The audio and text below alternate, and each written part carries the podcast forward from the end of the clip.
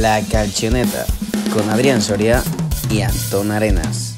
Wesh, wesh, puki puki Li ho zitti di tutti, guarda come stanno muti. Zero snitch infami, non li voglio nel mio viaggio Bienvenidos a un nuevo episodio de La Calchoneta en el que hablaremos de la pisonadora que está haciendo el Napoli en este inicio de temporada. La primera victoria de la Juventus de Massimiliano Allegri También de los nuevos dueños del Genoa y muchísimo más. Arrancamos Pronti con la lama La situa è troppo strana Yeah, il contatto spagnolo llama Arriva a California Bueno pues Antón, ¿qué tal estás?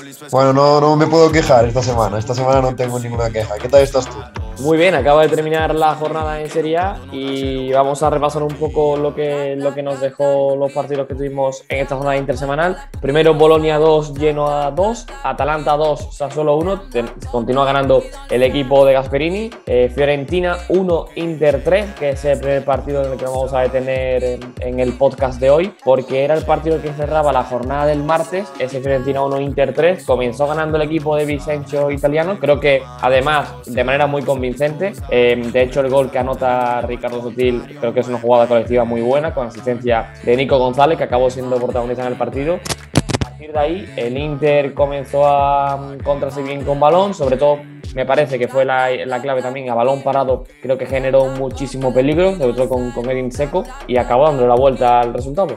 Sí, en primera mitad, que termina con ese 1-0 parcial, fue de claro dominio de, de, la Fiorentina, que a mí me gustó muchísimo, sobre todo en, en la presión que, que, hacía a Inter, que después tuvo que tocar cosas eh, Inzaghi, porque la presión de la Fiorentina durante esos menos 45 minutos provocaba bastantes pérdidas uh -huh. o retrasaba la salida de balón permanentemente y al final se adelanta de forma merecida con ese gol de Ricardo Sotil, que, que yo creo que es ya la culminación, diría, porque sobre todo los cinco primeros minutos fue muy asfixiante en campo delantero y a, y a Fiorentina, pues la culminación a, a, una, a, un inicio de partido muy muy bueno. Después, como dijiste tú, eh, el Inter sí que se viene un poquito más arriba, sobre todo a balón parado, aprovechando el muy buen golpeo que tiene Sajanovic y el rematador que es eh, Edin Seco pues ahí causó bastante peligro, pero a mí me gustaría destacar también el partido de, de Brozovic, que siempre sí. estamos ahí hablando de jugadores croatas de primera línea mundial, como podrían haber sido, bueno, como fueron eh, Rakitic y sigue siendo Modric, pero Brozovic ahí en una segunda línea Uh -huh. se, se, tiene un poquito olvidado y es un pedazo de futbolista. Sí, incluso también Manchukic, ¿no? que tuvo también un gran paso por la Juventus, siempre se le reconoce más, o Perisic, que de hecho eh, me parece que la final del Mundial llega a hacer un gol. Siempre se le reconoce un poco más que a Brozovic, pero bueno, en Italia sí que le tenemos mucha consideración porque eh, como regista seguramente sea el mejor de, de la Serie A. Eh, a mí hay que decir que la Fiorentina me parece que hay un momento en el del partido en el que cambia claramente el rumbo del, del mismo y es la expulsión, la expulsión de Nico González. Eh, la, la, le echan amarilla por protestar, la segunda por seguir protestando. Se queja de una falta de Bastoni que yo creo que sí podía haber sido señalada. Y en ese momento en el que expulsan a Nico González y, con la, y que la Fiorentina se queda con uno menos, el partido ya va 1-2 para el Inter, pero, pero sí que es cierto que me parece que a partir de la Fiorentina se rompe mucho porque el último gol que llega es prueba de ello. Eh, Perisic mete un, o sea, empuja el balón para hacer el tercero, la Fiorentina totalmente rota, volcada, y también es algo que yo creo que ahí Vicencio Italiano debería haber sabido moverse un poco más en esa línea en, en la que se encuentra con un futbolista menos. Sí, porque yo creo que hasta el momento de la expulsión, el partido, aunque fuese ganando Inter por 1-2, era de, era de empate. Yo creo sí. que estaba bastante igualado hasta ese momento y es cierto que Vincenzo Italiano no reacciona a la expulsión, tarda 6-7 minutos y es cuando mete a Cocorín y a, y a Callejón y poco a poco Inter eh, en esos 12 minutos que quedaban para el final pues fue sintiéndose más cómodo y al final Perisic remata y pone ahí 1-3 en el marcador. A mí el partido de Nico González, expulsión aparte, me gustó bastante mm. y es uno de los jugadores que yo creo que se ve más beneficiado por lo que busca la Fiorentina, que es básicamente atacar rápido y en uh -huh. esos contextos de partidos muy vivos, muy de poder robar arriba y lanzar rápidamente de ataque, pues yo lo estoy viendo bastante beneficiado y en, ese, en esa posición de extremo izquierdo, además teniendo a, a Dusan Viajovic de delantero, pues yo creo que se puede hinchar a dar asistencias y a desbordar a su par, porque a mí me gusta muchísimo su, condu su conducción y que en campo delantero no para de, no para de moverse, no para de buscar pelota y no para de causar problemas. Tiene un tridente muy interesante la Fiorentina, porque Vlahovic no lo vamos a descubrir ahora, ya llevamos también mucho tiempo hablando de él, pero Nico González, lo que lo vimos con Argentina en Copa América también tenía un planteamiento parecido a Scaloni, con salir atacando muy rápido, y ahí Nico González tuvo un papel bastante importante en la Copa América, y con Sotil, que parecía que nadie lo daba eh, dentro de las quinielas posibles para ser titular en esta Fiorentina, pero bueno, ha convencido italiano, creo que lo está haciendo muy bien. Quizás le falta algo de puntería de cara a puerta, pero bueno, viene también de marcar. Y lo, cierto es que está en un momento de forma bastante bueno. Creo que es un tridente que se complementa muy bien y que, por ejemplo, aunque Vlaovic eh, no anotase ante el Inter, en el gol del propio Sotil es una asistencia de Nico González, meten Ricardo Sotil y el movimiento de Vlaovic para limpiar un poco la zona es muy bueno. Por lo tanto, es un jugador que también sin balón eh, tiene influencia y yo creo que eso es muy importante para, para la Fiorentina. Sí, Viajovic es un futbolista que sin balón es bastante hiperactivo, no para de realizar desmarques y aunque eh, él no sea el objetivo del pase, esos desmarques al final y esos movimientos facilitan mucho los desmarques de otros compañeros, porque lo que dijiste tú, limpia muy bien la zona, arrastra muy bien marcas y al final la llegada de, por ejemplo, Ricardo Sotí desde Gado Devi, pues te puede puede explotar mucho esos huecos que ahí genera. A mí, Viajovic eh, es un futbolista que me encanta, la verdad. Eh, de hecho, hace, no sé si fue hace una semana o menos, dijo que Haaland era mejor que él en ella, velocidad. Bueno, me parece que, que, va un poco, exageró un poquito. Eh, es bastante mejor que él al día de hoy. pero a mí me gustaría que siguiese progresando porque de cara a puerta es muy bueno, de cara a esos desmarques es muy bueno, pero no me gusta tanto su inteligencia con balón en el sentido de que para asociarse muchas veces no tiene el timing justo para dar el pase o, oye, cuesta ver a, sus compañeros. Hay varias jugadas eh, contra, contra Inter que creo que era Bonaventura, llegaba de segunda línea muy bien en, una transición y, ahí no, no, o no lo veía o no veía cómo dar el pase. Mm. Entonces yo creo que tiene que seguir mejorando en esa visión espacial que, necesita, porque si no se puede quedar un poquito estancado en delantero que únicamente te aporta a partir de tres cuartos. Y hablando un poco del Inter, que al final, bueno, pues fue el equipo que ganó, creo que tiene mucho mérito que a pesar de que en la primera parte de Fiorentina estaba muy bien, que a partir de la expulsión de Nico González el equipo se cayó un poco y el Inter ahí se sintió más cómodo. Es un partido que pintaba bastante difícil, sobre todo porque la Fiorentina venía de una buena racha de resultados, tres victorias consecutivas, con sensaciones muy buenas, eh, futbolistas que llegan en un gran momento de forma, eh, y sin embargo el Inter pues supo, supo levantarlo, empatar y, enseguida, enseguida, porque creo que fueron tres o cuatro minutos después del empate, anotó el 1-2 Edin Seco, o sea que también creo que tiene muchísimo mérito cómo se recompuso el Inter, que también aprovechó muchísimo de nuevo el lado, su banda diestra, ¿no? recordando un poco al Varela Raf de la temporada pasada, esta vez con, con Darmian, que vio puerta.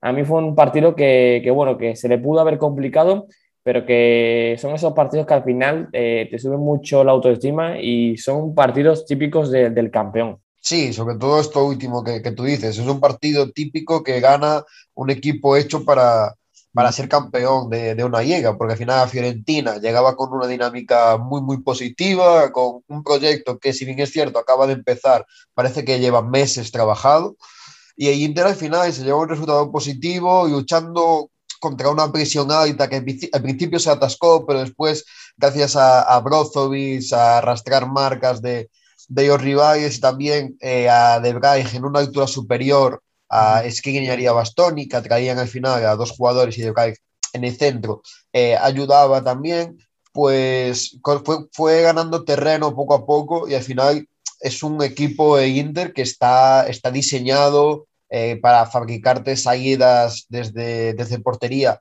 muy buenas. Es cierto que ha perdido bastantes automatismos con la llegada de Simón Inzaghi, mm. pero los jugadores, sobre todo los tres centrales, siguen siendo los mismos y siguen teniendo esa capacidad para seguir jugando. Ahí es donde Bastoni brilla, ya no solamente cuando tiene el balón en sus botas, porque con su, con su zurda es capaz de, orientarte un pase a la perfección, sino también amenazando una posible recepción y, conducción, que es algo que nos tiene muy acostumbrados. Entonces yo creo que Inter tuvo mecanismos para aceptar esa presión. Al principio no, pero después sí.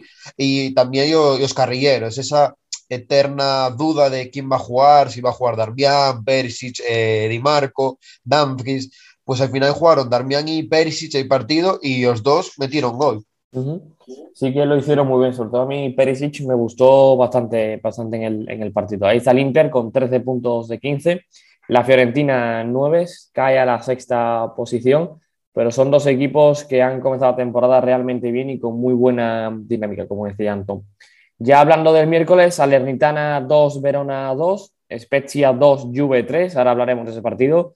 Cagliari 0, Empoli 2 y Milan 2, Venecia 0, vuelve a ganar el Milan con de nuevo un gran partido de, de Brahim, que al final, pues en presencia española, se agradece. Hablando de ese Spezia 2, Juve 3, menudo jardín el que se va a meter la Juve, ¿eh, Antón? Sí, se, se, complicó el partido de, de mala manera, pero eh, yo creo que es cierto que se va a, a descanso 1-1 y después ya va perdiendo 2-1 en el minuto 50 o así, pero yo creo mm. que la segunda mitad no tiene nada que ver con, con la primera, porque la primera con De Gait, diré, con, con De Sigio, perdón, en el lateral izquierdo a Juventus le costó muchísimo profundizar por ahí y después a Alexander en la segunda mitad llegó que revoluciona mm. bastante el partido. Ahí me parece que es uno de los cambios que, que cambia el partido brutalmente, a pesar de, de llegar a ese momento 1-1 y a los 5 minutos ir perdiendo 2-1. Y hay otro cambio también y de, y de Ocategui por Bentancur y da uh -huh. muchísimo aire fresco a, a Juventus, uh -huh. porque en la primera mitad y estaba costando mucho progresar, estaba costando mucho llegar a, a área rival, y cuando entran Alexandro y sobre todo para dirigir, para organizar Manuel Ocategui, pues se siente mucho más cómodo, pero es lo que dices tú, se mete en un jardín que, que la verdad al final el, el 3-2 puede ayudar muchísimo. De hecho, los dos cambios que comentas, Alexandro y Locatelli, entran en el descanso.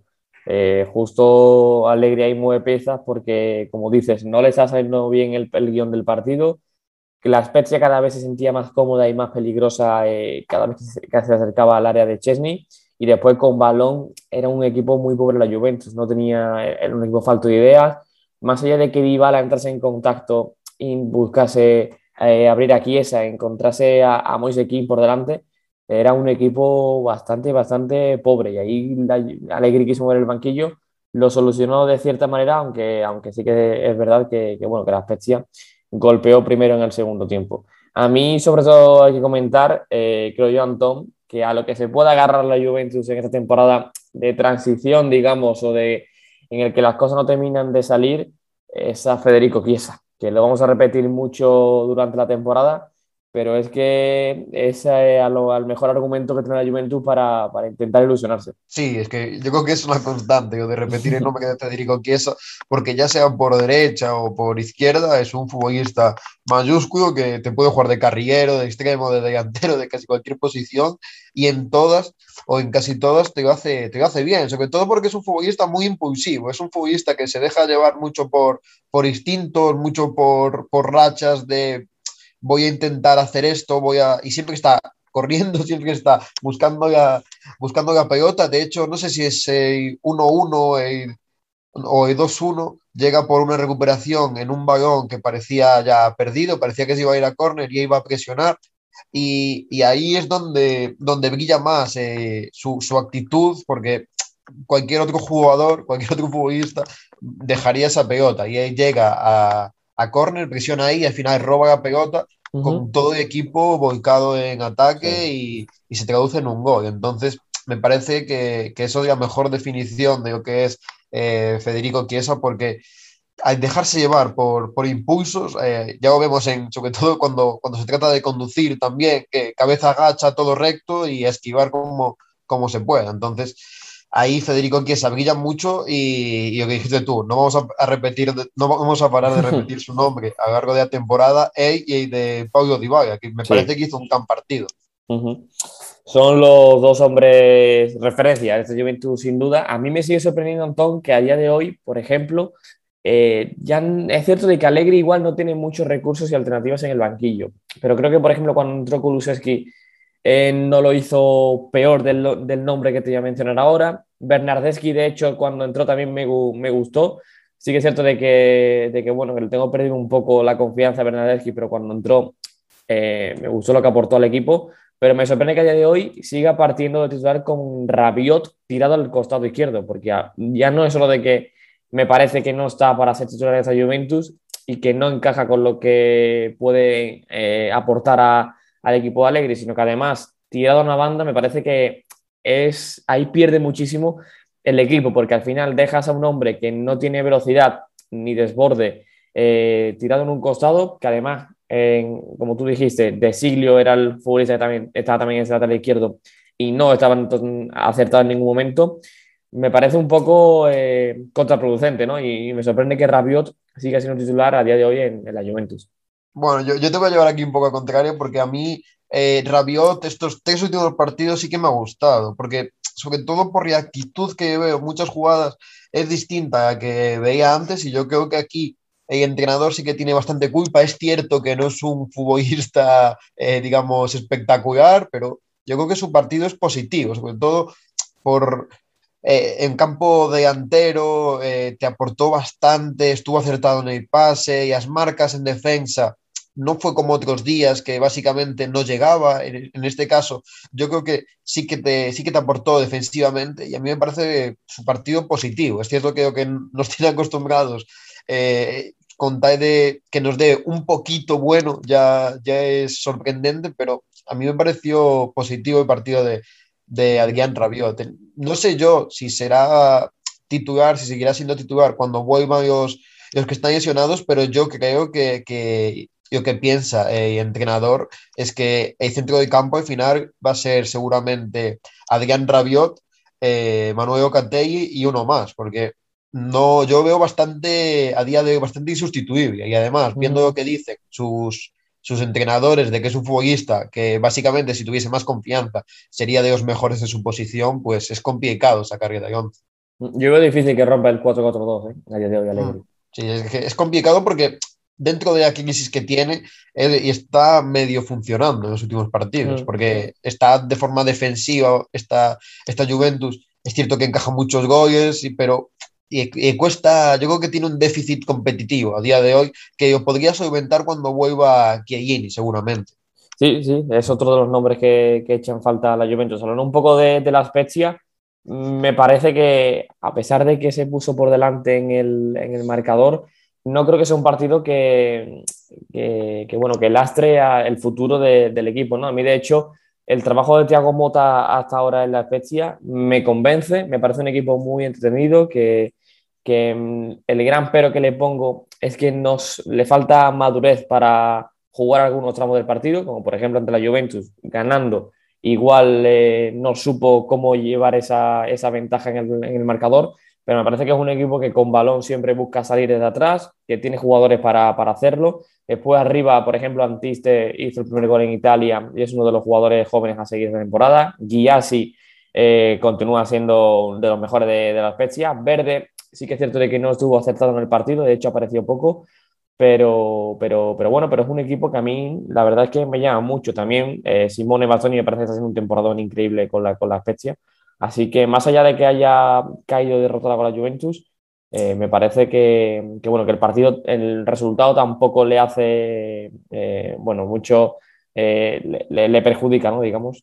Yo, creo que de hecho el resultado iba a venir hasta, hasta bien. Bueno, el resultado en sí no, el partido, porque el partido es de mirar de, de tú a tú a Juventus y ese, ese 2-3, ese únicamente perder por un gol, pues bien, puede ser muy positivo a, a Tiago Mota. Dijiste tú dos nombres que, que de hecho eran los, dos que te, que te quería comentar. Uno es Emanuel Yassi, que me parece que es un hombre sistema, por así decirlo, mm. porque a salida de balón, cuando Zoet intenta orientar y pase largo, siempre va para esa banda izquierda, en donde Yassi recibe espaldas casi en medio campo y a partir de ahí buscan lanzar el ataque. Entonces, me parece que Yassi tiene muchísima importancia en esta especie, un poco lo que hacía en Baganzogá en el último tramo de cuando ascendieron a Serie B y después ya en, en Serie A, buscar el pase largo ahí. Y hay otro que es de Simone Bastoni, que yo creo que está siendo uno de los laterales de la, de la competición, un futbolista que se asocia muy bien, busca constantemente eh, el pase y me parece que está ya para dar un salto. Mm. Además,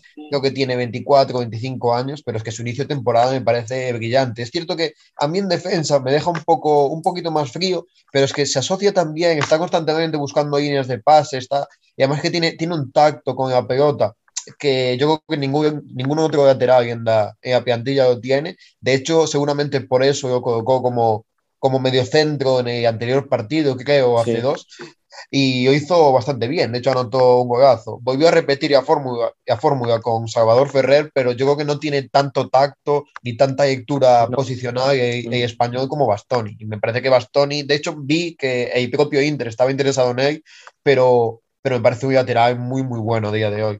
Es que a mí, sobre todo, a raíz de lo que comentas de que defensivamente sí que es cierto de que puede presentar más dudas, me gustaría verlo como carrilero, ¿no? Porque igual ahí, con más libertad de movimiento, eh, puede, puede rendir mucho mejor. Y el, el anterior partido que tú comentabas, jugó de, de medio centro ante, ante el Venecia, lo hizo muy bien y ante la Juventus, partiendo como lateral, volvió a pisar mucho campo interior, eh, se movió mucho por el centro del campo, un poco eh, salvando las distancias, ¿no? Por el sistema y por lo que le permite el entrenador, a lo que hace Gosens el Atalanta, que parte desde la izquierda, pero al final ocupa muchas zonas interiores. Y yo creo que ahí Bastoni es donde se siente más cómodo, porque, porque llega, porque con un balón es, es bastante bueno, es muy técnico. Y, y sí, de, ha sido uno de los nombres del, del momento de, de, la temporada. Y como continúa en esa línea ascendente, eh, como tú dices, está para dar el salto a, a cotas más altas en, en Italia.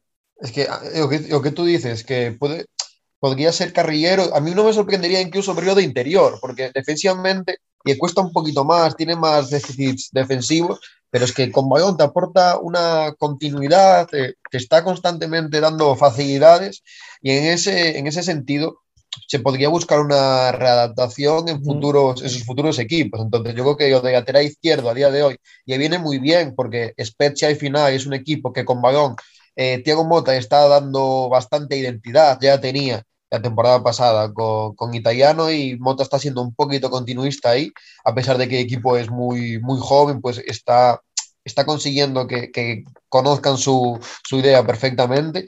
Y ahí yo creo que Bastoni se siente muy cómodo. Yo después contra la Juventus sí que vi en uno contra uno eh, bastantes dificultades y después que a veces le cuesta un poco recuperar posición cuando está cuando, cuando es superado. Entonces, ahí tiene que, tiene que trabajar, pero, pero uno de los laterales de, de, la competición a día de hoy.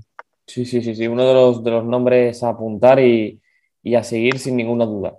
Ya entrando en lo que nos dejó el jueves, el último día de, de jornada, hay que mencionar ese Sandoria 0, Napoli 4, que será el siguiente partido que nos detengamos. Torino 1, Lazio 1. Eh, salvó in extremis inmóvil un, un, punto para la Lazio que, que, bueno, que ya lo hemos dicho por activo por pasiva aquí en el podcast, de que, de que bueno, de que no, no termina nada de arrancar, un juego muy pastoso, las sensaciones son muy negativas, nada que ver con esas dos primeras semanas de campeonato, a ver cómo, cómo avanza el equipo de Sarri, y Roma 1, Udinese 0, partido de, de, bueno, de mucho mérito, porque Udinese a nivel defensivo, uno de los mejores equipos de la, de la Serie A en bloque bajo, y la Roma, pues con Temi Abraham, eh, consiguió sacar los tres puntos. Nos detenemos en ese Sampdoria 0 Napoli 4 porque el Napoli continúa 15 de 15, es el líder de la Serie A y Antón es el equipo que no solo nos deja mejores sensaciones, sino de que parece una apisonadora. Sí, parece una apisonadora. Y yo veía un dato esta mañana de que no solamente esta temporada, sino que la temporada pasada en Serie A y final también ha sido muy bueno, había sido muy bueno y no sé si eran 20 partidos entre el final de la temporada pasada y esta, y son 16 victorias y 4 empates, datos, datos así, no había perdido ninguno de estos últimos partidos, y es ya a pesar de haber cambiado de entrenador, a pesar de que la idea es bastante distinta, pues yo creo que este Napoli viene un poquito heredado de las sensaciones del final de la temporada pasada y es que se siente tan cómodo en cada partido, parece que se conocen desde hace años Mm. eh, y la mayoría siguen, la mayoría de, de, año pasado siguen, pero es que por ejemplo Zambo Anguisa ha entrado en el 11 titular pisando tan fuerte, con, con unas conducciones cuando, cuando le das espacio, que, que es muy difícil quitarle la pelota, después con balón en el, en el pase y cuesta, y cuesta más, pero cuando le dejas unos metritos para, para avanzar en conducción, la verdad es que parece, parece un, un elefante. aplastando todo. Y al final, el 4-0 contra, contra Sampdoria me parece muy, muy positivo porque te viene con un doblete de Víctor Osimén, con una actuación destacada de los dos extremos, que en este caso fue Irving Lozano y titular por, por derecha y que venía quizá dejando más dudas eh, que, en comparación a la temporada pasada y otra vez actuación de, destacada de Llorente Insigne que AC nos tiene acostumbrados a pillar con propia. De hecho, te quería comentar que, bueno, que en este Napoli me parece que el centro del campo que a día de hoy propone Spalletti con Fabián, Zambanguis y Zielinski, creo que es inamovible e innegociable, porque creo que lo que te aporta cada futbolista, lo bien potenciado que están y que encima pues están en estado de gracia, que, eso siempre suma, me parece que a día de hoy eh, Spalletti tiene pocas dudas con quién alinear en la medular y era uno de los grandes dolores de cabeza que arrastraba el Napoli en las últimas temporadas. Yo creo que a día de hoy es en el 4-3-3 de, de inicio que forma el hmm. Napoli, hay dos nombres, como, como has dicho tú, que son Zambo Anguisa y Fabián, que son eh, indiscutibles, sobre todo esa posición de Fabián de medio centro. Se está viendo muy cómodo, que yo tenía mis dudas, porque al final es un jugador que gusta bastante llegar al borde de área y, y probar tiro, pero de medio centro dirigiendo y asociándose se estaba viendo bastante cómodo. El único que, que está teniendo así un, un inicio más dubitativo es Piotr Zielinski, que también ha entrado bastante Eimas en juego, eh, se está buscando ahí adaptar un poco a Adamouna de, de media punta, pero esa posición de Piotr Zilinski de, de, interior es la única que en Napoli está teniendo un poco de dudas, porque después en defensa, tanto Ramani como Manoyas, como sobre todo eh, que es la, estrella defensiva de Napoli, están dando bastante buen rendimiento, y Mario Rui, ¿quién diría que, que Mario Rui sería destacado? Pero es que se está viendo muy cómodo como, como lateral, entonces pocas dudas, salvo ese interior de Piotr Zilinski o de Eimas, se está dejando en Napoli. Y has mencionado también a Irving Lozano, que como decías, no venía tampoco. El año pasado recordamos un tramo inicio de temporada buenísimo, en el que era ese Chucky que habíamos visto en el PSV y, el que, y por el que el Napoli eh, pagó una gran cantidad de dinero. La, la, jornada anterior ya vio puerta ante Udinese y bueno, y Spalletti le, dio la oportunidad de ser titular, dos asistencias prácticamente casi calcadas a Osimen y a Zielinski. Eh, y bastante, bastante bien. Y creo que es un futbolista que va por momentos y que cuando está en gran estado de forma hay que, hay que aprovecharlo. Y por el otro lado, que tú comentabas, Insigne y Osimen, a nivel ofensivo el Napoli es todo un, cañón, porque la primera que tiene Osimen, solo ante el portero, ante Audero, la falla, la tira al medio, pero es que las siguientes que tiene, pues las manda a la jaula. De hecho, el primer gol de Osimen, el, el 0-1 del partido, es un 2 contra 6 entre Insigne y Osimen y tienen la capacidad para leerse bien los movimientos, también la capacidad de Insigne para poner el balón medido a Osimen y que el nigeriano eh, anotase. Parece que llevan jugando 14 mm, años juntos, se entiende muy bien y qué importante es eso en un equipo, sobre todo para que Osimen, que venía de una temporada difícil, se enchufe y ese inicio de temporada sea de los mejores delanteros de Italia. Sí, yo creo que el papel de, de Osimen como delantero centro titular está siendo inmejorable y además está sabiendo que, que, cada vez que entra en juego, cada vez que se pasa, se está reaccionando muy bien con sus compañeros y está dando pases, está haciendo movimientos muy acertados que se puede decir, se podría decir que es sencillo, pero cuando únicamente eh, intentas 16 pases en 90 minutos, eh, pues es complicado, porque vas a llegar, te va a llegar a peyote y vas a estar frío, porque en comparación con Fabián, que toca la pelota más de 100 veces cada partido, eh, Osimhen únicamente ha tocado 20 veces. Entonces, en ese sentido, tienes que estar acertado a la hora de reaccionarte con el juego cuando te, cuando te toca jugar. Y ahí lo ha, interpretado a perfección. Eh, aún ya sigue costando la definición, pero poco a poco está, está siendo más, más preciso y esa reacción que comentas tú con Lorenzo Insigne eh, puede ser muy provechosa en el corto plazo para, para el Napoli, porque a Lorenzo Insigne estamos viendo que la temporada pasada fue brillante, una de las mejores o quizá la mejor en su etapa de, de futbolista profesional y está siendo esta un poco continuación. Entonces, que tenga un, un perfil de, delantero como es Víctor Osimén, que va a facilitar absolutamente todo, pues iba a venir muy, muy bien.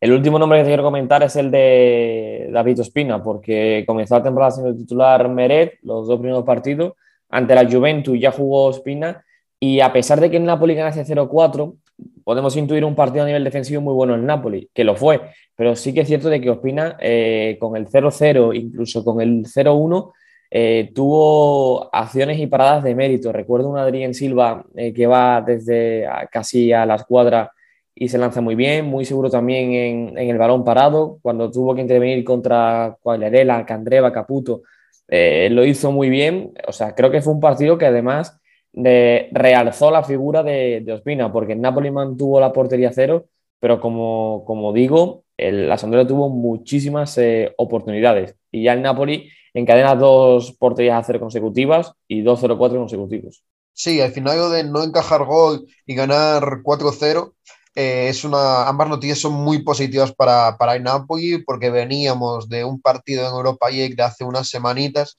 que, que, había dejado dudas defensivamente, sobre todo tras pérdida, y ahora mismo parece que es complicado atacar en cualquier fase de juego a este, a este Napoli debido a, orden que ha conseguido Spalletti y también, evidentemente, al rendimiento de, de, la portería. Como comentabas tú, Mereta al principio, en las dos jornadas contra Venecia y, y Genoa, fue titular, pero, pero Spina en estos tres últimos partidos ya es titular y yo creo que va a ir alternando Spaghetti. No creo que tenga un portero fijo porque en cuanto a parada, Meret me parece mejor, pero Ospina cuando se trata de orientar el juego, cuando se trata de, que tienes que, mm. que, crear a partir de, del portero por, yo que sé, por una presión alta o porque es más, más complicado conectar con el centro de campo, ahí creo que es bastante mejor portero que, que Meret que cuesta un poquito más orientar el juego. Entonces, que, que, también te deja, aparte de aportarte con, aparte de aportarte con balón, que también te deje a portería a cero y además cuando el volumen de ocasiones rival eh, no es no es bajo precisamente, porque lo que, comentabas tú, la Sandoria tuvo ocasiones y tuvo, tiene dos delanteros como son Cuagliarega, que hace tres temporadas fue máximo goleador de, la Serie A, y, que, y a Caputo, que es otro, otro delantero bastante prolífico en estos últimos años, pues dejar a portería cero es complicado y, y lo consiguieron. Pues sí, eh, ya terminamos esa repaso de la jornada. Vamos a hablar de lo que nos viene este fin de semana. El sábado, Spezia Milan, Inter Atalanta y Genoa eh.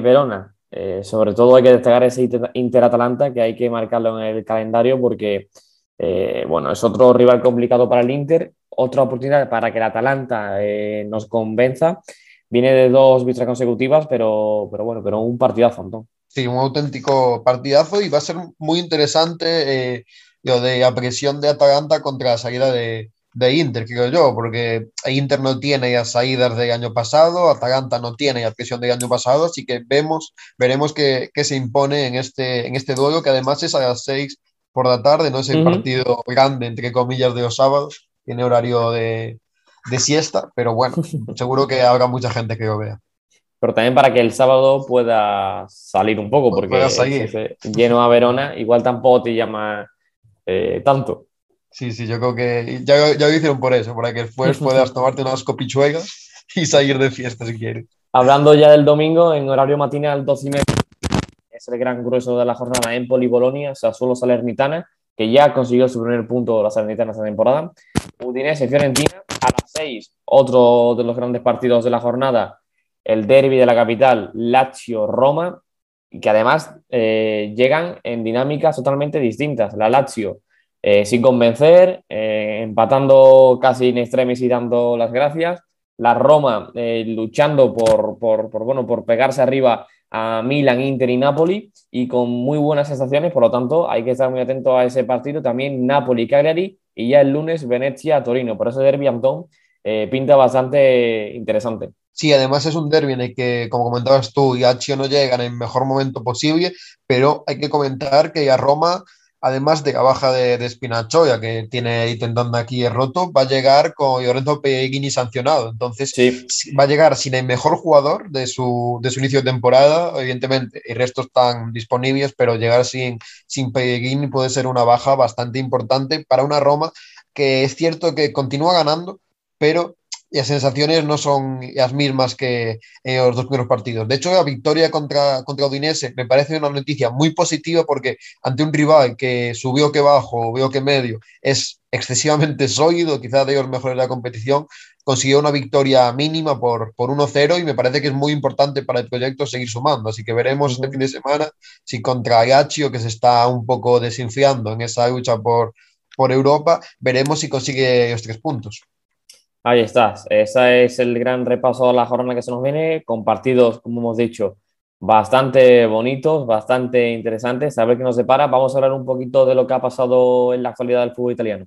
Tunnel, chiudi le gambe, lo sai che vinco. Plaza numero 10, sono Plazinio. Nel party siamo noi il party, ey, non parli. Porque lo que hay que destacar en el fútbol italiano fuera de lo que ocurre en el campo es que el Genoa ha cambiado de propietario, eh, ha entrado, digamos, ese grupo inversor americano que se llama 777 Partners, un nombre bastante ¿no? eh, llamativo que casi que no te llama a que sea propietario de un equipo, sino algo así como salón de juegos, ¿no? O, algo así.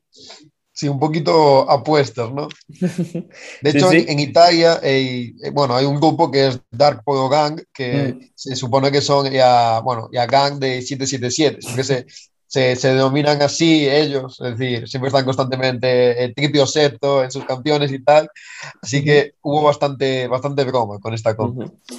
Eh, bueno, pues como comentaba, ese grupo inversor americano, 777 Partners, le ha, le ha comprado eh, la participación que tenía Enrico Preziosi en el Genoa, que, bueno, que se marcha de la entidad genovesa tras dos décadas como máximo accionista, que son muchísimos años en el que el Genoa ha pasado por una montaña rusa total con Enrico Preziosi eh, al mando.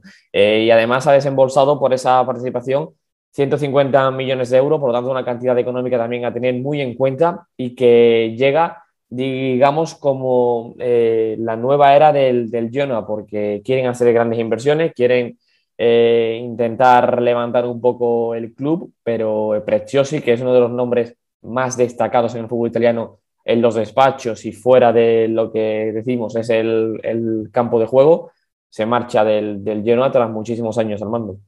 Sí, creo que son 19, 20 años Ujú. lo que, lo que llevaba desde 2003 o 2002 y al final eh, Preziosi llevaba años queriendo vender, igual que en la Sampdoria también el presidente quería un poco y quiere deshacerse de, de equipo buscando ventas, creo que fueron 150 millones lo que han pagado los 777 partners y continúa esa línea de buscar americanizar y a, y A, porque en Venecia ya tenemos propietarios americanos y son bastantes los, los que tienen acciones en, en equipos eh, italianos. Entonces, esta, esta compra a mí personalmente no me sorprende en exceso, porque ya es algo que nos tienen acostumbrados estos últimos años, y yo creo que iba siendo ahora eh, un cambio en el Genoa, porque las últimas temporadas han sido de pelear por no descender y de revoluciones en cada, en cada temporada, intentar sacar profits con, con, ventas, pero se veía que Preziosi, su objetivo no era, no era el deportivo, uh -huh. no era que sí. el club creciese, sino que el club se, se manteniese donde, donde está ahora mismo, que es en Serie A, muy asentado después de varias temporadas. Entonces veremos si lo que comentas tú, si apuesta es importante, si consiguen crecer, porque este grupo de, de inversión eh, también tiene inversiones en, en, el Sevilla y vemos que en la actualidad el Sevilla es uno de los equipos más potentes de España y que no solamente luchar por Europa, sino que está constantemente en la lucha por entrar en Champions League, así que veremos si el Genoa va a ir para arriba o va a pasar como el Parma, que llegó nuevo propietario y descendió.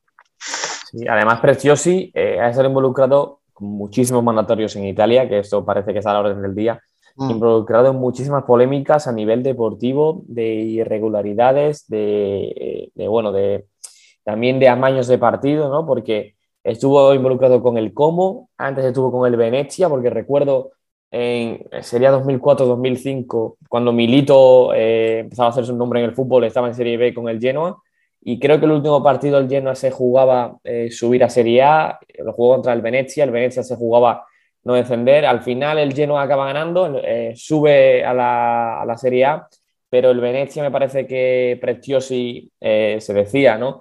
que le ofreció dinero al equipo para dejarse ganar. Bueno, uno de los tipos también con, bueno, con muchas polémicas detrás en, en Italia. Sí, la verdad es que Preziosi ya en sus inicios dejó bastantes, bastantes polémicas. Eh, lo que comentas tú, esa anécdota, por así decirlo, que, que amañó un partido contra, contra Venecia. Al final creo que habían dicho que tenían que descender a Serie C. No me acuerdo si, si habían cumplido o si otra si otro fallo al final y es, y es mantuvo, pero Preziosi siempre ha sido un, un presidente o un dueño que estaba mucho más pendiente de ganar dinero que de crecer en aspectos sí. deportivos. Así que yo creo que hay noticias positivas, sobre todo porque por eso y porque ya lleva muchos años intentando deshacerse de, de Genoa, y se notaba que, que, él quería deshacerse, fuese como fuese. Y como tú comentabas, para conocer un poco más eh, 77 Partners, eh, decías que tiene eh, participaciones en algunos clubes, sobre todo, por ejemplo, en España, como tú has mencionado, en el Sevilla, tiene también eh, dentro de la empresa representación española, por lo tanto es una empresa americana, pero que está también muy europe europeizada, ¿no? si se puede decir así, porque tiene presencia en Europa, eh, a nivel deportivo quieren hacer algo grande. Como tú comentabas, el Sevilla, eh, estamos viendo de que es un equipo que a nivel europeo en los últimos años ha crecido también muchísimo, eh, establecido en Champions. El Genoa no digamos que ahora vaya a Champions, pero sí que es cierto de que igual es un paso importante para que el Genoa intente alcanzar cotas más altas y sobre todo eh, estabilidad. Y también eh, habrá que hablar en un podcast solo de ello, pero eh, como tú has dicho antes, abierto ese melón, la cantidad de inversores americanos que están llegando a, a Italia. Sí, al final el Genoa, el Genoa es el equipo más antiguo, por así decirlo, eh, sí. es el más antiguo después de la sección de fútbol, nació un poquito más tarde porque el Genoa es cricket and fútbol, creo, eh, el nombre completo, eh, pero es, al final no deja de ser un equipo histórico. Y yo creo que eh, a mí me gustaría personalmente verlo un poquito más arriba en la clasificación porque es un equipo que ha ganado varias, varios escudetos, varios, varios prima divisiones o primo campeonato, como se llamase en su, en su época y hace mucho tiempo que no lo vemos ahí. Entonces tiene nuevos escudetos, a ver si llega el décimo de una vez o a ver si hay menos lo vemos en competición europea porque ya Ciudad yo creo que demanda que alguno de sus equipos termine por, crecer, porque Sampdoria parece que sí, pero al final no constantemente, y el lleno que comentamos, siempre está bastante estancado. Y eso de que los americanos eh, vengan como un poco eh, intentando comprar todos los clubes, veremos si es positivo o negativo a largo plazo, porque siempre que estamos quejándonos de, de los jeques, de que vienen mucho, muchos jeques de, de Arabia y de zonas así, sobre todo en la Premier League, que apuestan mucho y después dejan tirados a los equipos, pero veremos al final los americanos cómo, cómo rinden. En Venecia están muy contentos, pero yo creo que en sí. Parma de momento no están tanto. Es que tenemos eh, a Rocco Comiso la Fiorentina, a Niederauer en el Venecia, eh, de, la, de Laurentiis es italiano, pero también tiene ese aire eh, un poco americano, ¿no? un poco sí. de, de gángster estadounidense. Eh, ¿A quién más tenemos? Porque, bueno, sí que es cierto de que es el primer grupo inversor como tal, ¿no? Porque al final, Rocco Comiso, eh, mm. Niederauer son personas físicas, pero esto a día de hoy creo que el club no ha mencionado quién será o quién ejercerá esa figura de presidente, sino que entra un poco como, como club en general, ¿no? Bueno, eh, Dan Friedkin también en la Roma. Eh, Joe o sea, Tacopina, que ahora mismo está en también, España, si no recuerdo, pero sí. estuvo en Bolonia, Venecia. Pero lo que pasa es que muchos son americanos, pero tienen antepasados italianos, es decir, vuelven sí. un poquito a, a, casa. Eso es lo que, uh -huh. lo que pasa con alguno de ellos. Uh -huh. Bueno, pero bueno, puede ser, a ver cómo sale, ¿no? Por supuesto, pero uh -huh. igual es buena inversión para que así la liga eh, crezca. Por ejemplo, la Fiorentina, Rocco Miso, llega a un, a un proyecto totalmente eh, muerto, ¿no? Eh, sí. Casi inexistente. Tuvo una primera temporada con eh, Montella y Aquini, eh, lo destituyó, regresó Giacchini, en el que parece que Rocco eh, no aprendía del pasado, pero a día de hoy sí que es cierto de que, mm, bueno, la Fiorentina ahí la, la ha invertido un poco de estabilidad, a, por ejemplo, ha comprado Nico González, que era una apuesta deportiva que antes no podía hacerlo. Veremos, veremos a ver eh, qué, tal, qué tal sale todo. Sí, yo creo que la Fiorentina debe ser a día de hoy el mejor ejemplo de, de una, una apuesta de un americano en Italia, porque lo estamos Mm. viendo muy bien esta temporada y además vimos una fuerte inversión en el mercado de fichajes. Eh, no, no ha vendido ninguna de las estrellas que tenía el equipo, porque por ejemplo Milenkovic ya van varios años que se rumorea que puede ir a, a la Premier, eh, Vlahovic intentó sacarlo por 10 millones, nadie, nadie quiso por lo que sea, pero, pero estamos viendo que el equipo intenta ir para arriba, igual que en el Parma eh, se apostó mucho por, por invertir, invertir y al final el equipo descendió, pero en Serie B continúa teniendo un equipazo, aunque los jugadores, aunque los resultados, mejor dicho, no lleguen, pero, pero estamos viendo que las inversiones están siendo potentes y pueden ayudar al nivel general de, de la liga. Por ejemplo, en el Inter Zan, que no es americano en este caso, apostó muchísimo, eh, ganaron, ya, ganaron la Serie A, evidentemente, la temporada pasada y esta están en, en crisis, pero no, no deportiva. Entonces, veremos cómo, cómo termina. es. Ujú. Claro, están casi en la quiebra, pero deportivamente no decir. Ujú. Bueno, sí, de hecho este verano salió que igual Zan podía abandonar el puesto, sobre todo porque Mm. si llegaba una oferta importante de algún, eh, de algún eh, inversor o algo, vendían el club, pero claro, cuotas tan No altas no, no llegó. Eh, bueno, Antón, pues como siempre, muchas gracias por acompañarme, por pasarte por aquí. Hoy sí intentaré grabar bien y, y guardar bien la grabación, que en el último podcast tuve un problemas técnicos. Y como siempre, muchísimas gracias, un abrazo fuerte y nos vemos pronto para volver a, a traer lo que ocurre en la serie. Gracias a ti, nos vemos el lunes, como siempre. Un abrazo. Y a vosotros que nos escucháis, muchísimas gracias por, eh, por estar ahí. Un fuerte abrazo a todos, pasad buen fin de semana y nos vemos en la próxima. Chao. Sono nato furbo, non hanno trovato prove. Troppi di diamanti mi hanno congelato il cuore. Non ho più rimpianti, non ho manco più rancore. Non si sente più rumore. Yeah. Urlo ma non c'è più niente. Yeah. Vuoi sapere che sapore? Yeah. Avere tutto, avere niente. Yeah. Yeah. Oh nena, guarda non dirmi di no.